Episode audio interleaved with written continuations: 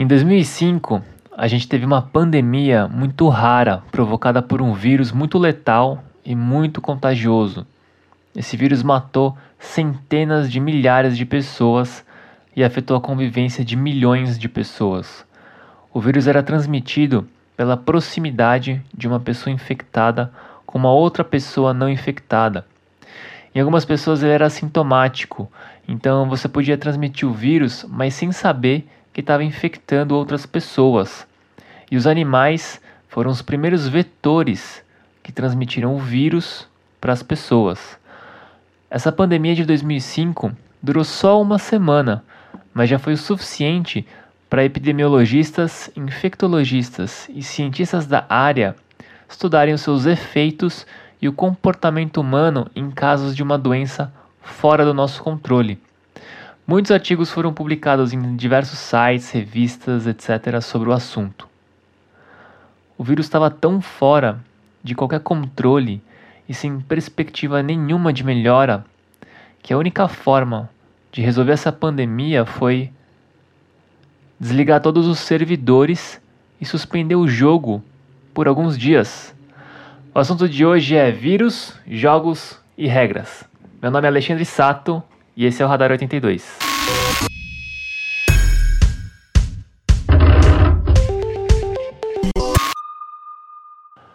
Essa pandemia de 2005 aconteceu no jogo online, né, World of Warcraft, e foi causada por um erro de programação, um glitch. Eu vou explicar aqui de maneira muito simples o que, que rolou, tá? Considerando que você não faz a menor ideia do que é Warcraft e nem tá habituado a jogar jogos online e nada disso, beleza? Esse episódio é também para quem não joga. Aí presta um pouquinho de atenção e acompanha aí o, o raciocínio porque tem semelhanças com o Covid-19, beleza? Então, o jogo. Warcraft lá é um jogo online onde você controla um boneco, um personagem, tal, um avatar como qualquer outro jogo. E aí você tem vários lugares para explorar junto com outros jogadores online, beleza? Tipo um mundão aí aberto da fantasia tal, para você explorar com seus amigos. Aí nesse mundo que você faz, você faz o que você quiser, você completa umas missões, umas fases, vai, com umas outras pessoas jogando online, derrotando uns inimigos do jogo, uns chefões, melhorando seus, seus bonecos, etc. Essas paradas aí. E esses inimigos, os chefões todos, eles são controlados pelo jogo, pelo computador. Então, resumindo, é tipo você e outros jogadores humanos, cada um controlando seu personagem e lutando contra criaturas do computador. Beleza? Até aí tá fácil, vai. E aí a nossa história, a nossa pandemia começa com um chefão, um monstrão lá, de um nome complicado, que tinha uma magia, vou chamar de magia que ele jogava nos personagens, tá? É importante entender como que essa magia operava e é isso que eu vou explicar agora. Essa magia ia matando seu personagem, seu boneco lá bem aos poucos, tirando vida dele aos poucos. Mas qual que é a graça, né, desse golpe? Porque toda magia tira vida dos bonecos. É que essa esse feitiço, essa magia, esse poder, ela era transmitida também de um jogador para o outro. Então você tá lá jogando com seu boneco todo pimpão, saudável, lá debulhando, matando vários bonecos, vários inimigos, né?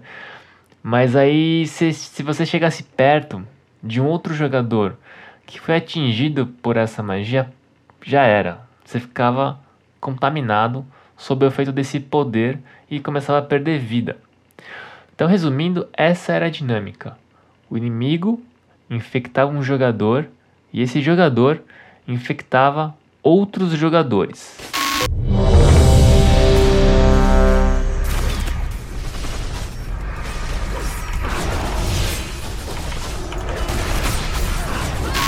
E aí, como que essa parada virou uma pandemia? É que esse poder, essa dinâmica, era para atuar só numa área específica desse mundão gigante era para atuar só na área de batalha desse chefão específico, tá? Simplificando, é tipo, saiu da batalha, saiu a magia. Aí quando você ia para outros lugares, o feitiço ia embora, e essa dinâmica ficava restrita só a uma região específica do jogo. E aí que entra o erro, o glitch, o vírus e a pandemia. Um erro de programação fez com que esse feitiço, esse poder, saísse dessa área específica de batalha. Como? Pelos animais. É, pelos animais, mas que animais? Como assim? É que no jogo lá, é, os jogadores podiam domesticar uns bichos e ter esses bichos de estimação para ajudar nas tretas lá, nas batalhas, enfim. Acontece que esse feitiço contaminava também esses pets. E por um erro de programação do jogo, esse feitiço não era eliminado dos bichos quando eles saíam da área específica de batalha.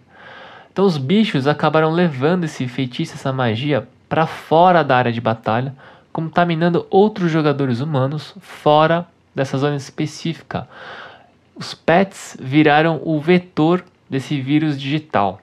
E aí vários outros jogadores que nunca tinham ido para essa zona de batalha começaram a morrer sem nem saber o que estava acontecendo e começaram a transmitir a doença sem nem saber que estavam transmitindo. O cenário ficou doidão, caótico, várias cidades com centenas, com milhares de jogadores ficaram completamente desabitadas e os jogadores não podiam mais explorar o mundo de Warcraft porque eles podiam contrair esse vírus e morrer. Aí algumas curiosidades aqui que eu separei. É, vários jogadores se ofereceram para tentar curar os outros jogadores com os poderes de cura que eles tinham. Muitos jogadores conseguiram se isolar e se organizar para fazer uma espécie de quarentena. Em alguma medida, em alguns casos, isso deu muito certo.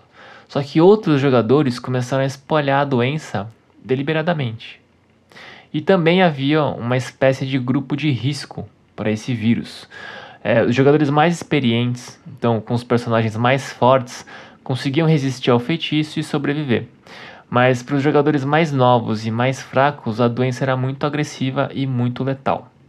E aí, como eu disse, essa pandemia do vírus digital foi estudada por cientistas como modelo de uma possível futura epidemia. No final, a empresa do jogo corrigiu os códigos, tirou os glitches, interrompeu e mudou as normas de interações e as regras do jogo. Para quem quiser saber mais sobre essa história, o jogo chama World of Warcraft e a epidemia, né, esse evento, ficou é bem famoso aí no, no rolê dos jogos. Ficou conhecida como Corrupted Blood, alguma coisa como sangue corrompido. A week after it began and after programmer imposed quarantines, hard resets to the servers, and patches to the virtual world. Patch 1.8 Dragons of Nightmare was released. Pets could no longer catch the disease, nor could it exist outside of the Zul'Gurub instance. So, with that, Warcraft and its players were finally able to return to a less chaotic world. Segunda história sobre jogo: Pandemia. Pandemia é também o nome de um jogo de tabuleiro muito famoso, pelo menos famoso aí para quem curte os jogos de tabuleiro. Geralmente a gente pensa em jogos como uma disputa entre duas ou mais pessoas, né? um humano contra o outro, um time contra o outro, etc. Mas Pandemia é um jogo cooperativo, ou seja, são humanos, pessoas contra o jogo. São pessoas contra o sistema de regras. Nossa, mas como assim? Você já viu jogos assim? É tipo paciência, resta um. Você sabe como jogar e tenta ganhar do jogo dentro das regras do sistema. E aí, Pandemia, como o nome indica, é um jogo onde os jogadores em conjunto têm que superar uma pandemia global. Os vírus da pandemia do jogo são controlados pelo tabuleiro, pelas regras que você lê no manual. E os jogadores jogam contra esse sistema de regras. Nossa, mas o que, que tem de da hora nisso? O que, que é legal nisso? É que para você ganhar do tabuleiro, não tem outro jeito. Você tem que cooperar com os outros jogadores. Você tem que discutir e tomar decisões em conjunto. Nesse jogo, ninguém, ninguém consegue ganhar sozinho, e se um perde, todo mundo perde. Cada jogador tem um personagem e cada personagem tem uma habilidade muito específica que ajuda o grupo como um todo. E o segredo é combinar essas diferentes habilidades para cooperação e coordenar ações em conjunto. E um último detalhe é que quase sempre o vírus ganha. As regras não favorecem os jogadores. O vírus chegou, está sendo enfrentado por nós e brevemente passará. Nossa vida tem que continuar. Devemos sim voltar à normalidade.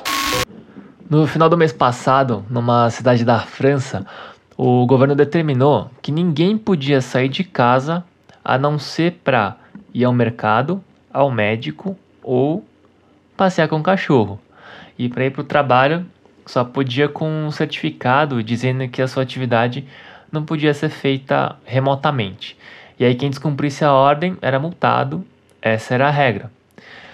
E aí surgiram denúncias que moradores de rua estavam sendo multados pela polícia, porque afinal eles não estavam indo ao mercado, ao médico, passeando com o cachorro e nem indo ao trabalho. Presidiários norte-americanos estão fabricando álcool em gel, mas não podem usar para se proteger do Covid-19, porque uma regra dos presídios é que os detentos não podem consumir álcool, mas eles podem usar sabão. O presídio tem sabão, mas não oferece sabão para os presos. Os presos têm que comprar, mas não têm dinheiro. Como eles ganham dinheiro?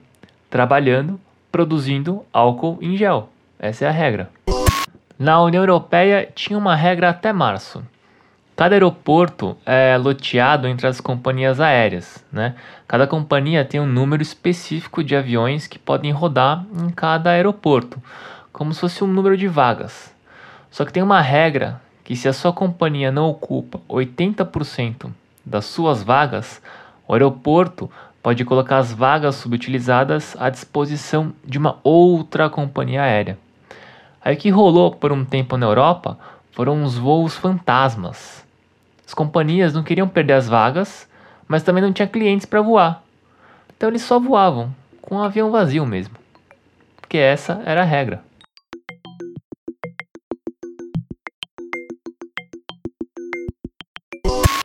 Aí voltando aqui no nosso caso, que sistemas de cooperação ou de abandono estão sendo construídos nesse cenário de exceção do Covid-19.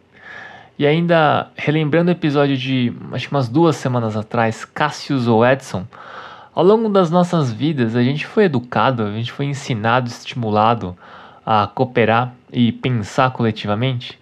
A gente desenvolveu as habilidades de cooperação, de comunicação, de engajamento para enfrentar uma situação dessas? Quem são os atores e as instituições que estão liderando esse processo de coordenação e cooperação global? E que sistemas ou conjunto de regras faz sentido mudar.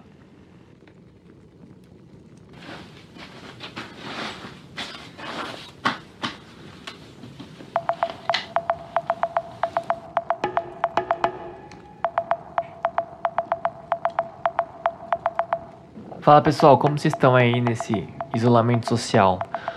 É, eu tô achando difícil, tá? Voltar para os assuntos de tecnologia e de dados.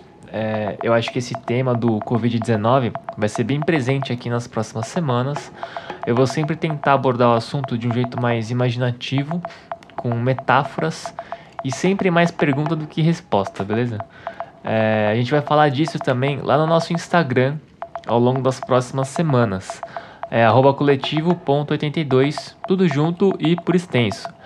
É, esse foi o primeiro de dois episódios relacionando o coronavírus e jogos.